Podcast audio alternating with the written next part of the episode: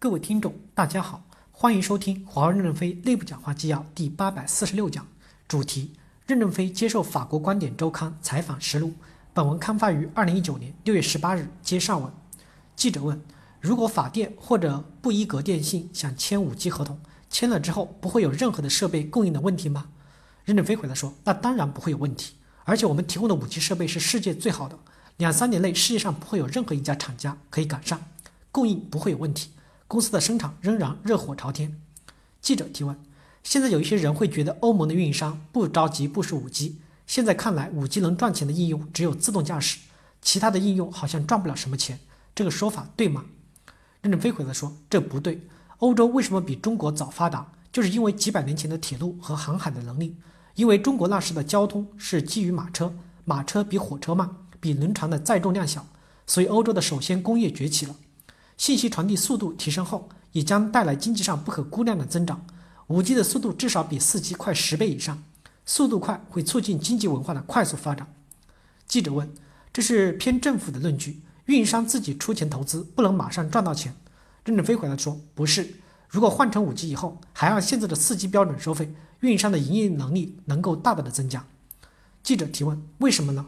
任正非回答说：“因为五 G 的成本按每比特计算只有四 G 的十分之一。”每比特能耗也只有十分之一，五 G 的速度在同等的能耗下是两 G 的一万倍。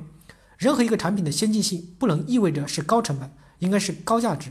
五 G 的应用以后，你就知道将来的美国可能是落后的国家。记者提问：去东莞松山湖参观过，发现您对欧洲的建筑非常的欣赏，您是否觉得欧洲在电信这个领域应该以一个声音说话呢？任正非回答说：“我首先讲一讲松山湖的建筑。”这是日本建筑大师设计的，我们并不知道会设计成这样。这位日本建筑大师在美国读了本科、硕士和博士，但是不善讲英文，他只会画。松山湖就是他画出来的，是个天才。松山湖不是我们想要建成的样子，而是建筑师想要建成这样。记者提问：之前的基辛格问过，如果要联系欧洲，该打谁的电话？您觉得谁能够代表欧洲？欧洲对外发声时是马克龙、默克尔，还是谁能代表欧洲？任正非回答说。谁也不需要代表欧洲，因为各个国家都有自己的利益，站在自己的利益角度上思考自己的问题。欧洲二十几个国家达成一定的平衡就行了。因此，欧盟总部放到比利时是有道理的，放在巴黎就是法国的代表欧洲，放到柏林就是德国代表欧洲。欧洲各个国家都以谋求自己的经济发展为目标，而不是谋求做世界霸主为目标，所以欧洲是非常值得合作的伙伴。记者提问。您刚才说欧洲的铁路和航海非常的发达，现在很多人认为欧洲这方面落后了。